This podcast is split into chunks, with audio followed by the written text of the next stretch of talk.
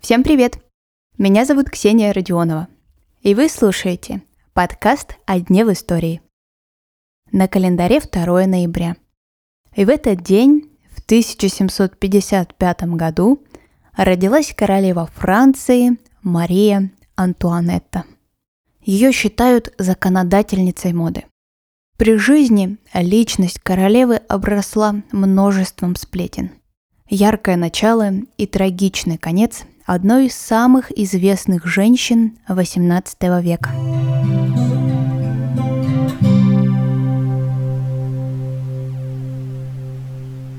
Мария Антония Йозефа Иоганна Габсбург-Лотарингская родилась в Вене в императорской семье Марии Терезии и Франца I. Будущая королева Франции была пятнадцатым ребенком в семье. И интересно, что первое имя у всех девочек правящих императоров было Мария. Мария Антуанетта не была любимицей своей матери Марии Терезии. И императрица обращала больше внимания на воспитание других своих детей. Гувернантка, представленная к Марии Антуанетте, оказалась очень доброй женщиной. И если девочка не могла выполнить какого-то домашнего задания, которое впоследствии нужно показать императрице, сама гувернантка выполняла эту работу. Юной Марии Антуанетте это, конечно, было приятно. Но вот в будущем оказалось, что образование-то у нее совсем не очень. Императорские наследники чаще всего были инструментами в достижении государственных целей.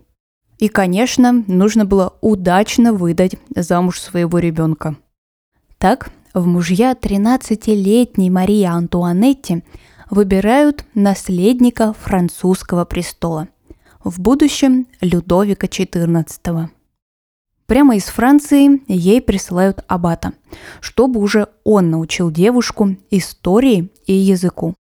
Ведь на французском она еле-еле говорила, а на родном немецком плохо читала и писала. Зато отлично разбиралась в музыке и моде, умела и любила танцевать. Марии Антуанетте не только восполняли недостаток знаний.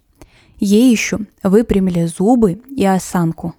А ее большой и некрасивый по тем временам лоб научились скрывать удачной прической. Когда девушку достаточно обучили и все подготовили, сыграли свадьбу. На тот момент Марии Антуанетти было 15, а ее избраннику, будущему Людовику XIV, всего лишь 16. Наследница престола едет во Францию. Ей было нельзя забирать с собой ничего австрийского. И поэтому при пересечении границы стран был проведен особый ритуал поставили павильон, в котором будущая королева снимает с себя всю одежду и полностью облачается в новое, французское. При таком переходе у нее забрали все ее старые вещи. И даже собачку. Правда, после ее привезут во дворец, но уже другими путями. Проходит время, и две могущественные европейские семьи задаются только одним вопросом. Когда же будет наследник? Несколько лет у молодоженов ничего не получалось. Людовик уже становится королем Франции, но наследника так и нет. Говорят, что король болел, и только спустя 7 лет он все-таки решился на операцию. У Марии Антуанетты и Людовика XIV появляется ребенок. Дочка. Это, конечно, хорошо. Но женщина не могла стать наследницей французского престола. Люди продолжают ждать дальше. Когда же будет мальчик? Всего у пары будет четверо детей, трое из которых умрут в детстве.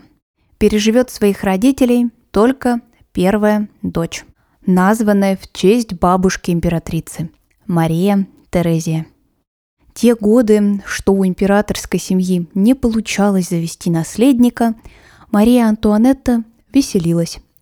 Она любила играть в карты, иногда проигрывала большие суммы денег, покупала себе наряды, специально шила их, придумывала разные прически и украшения.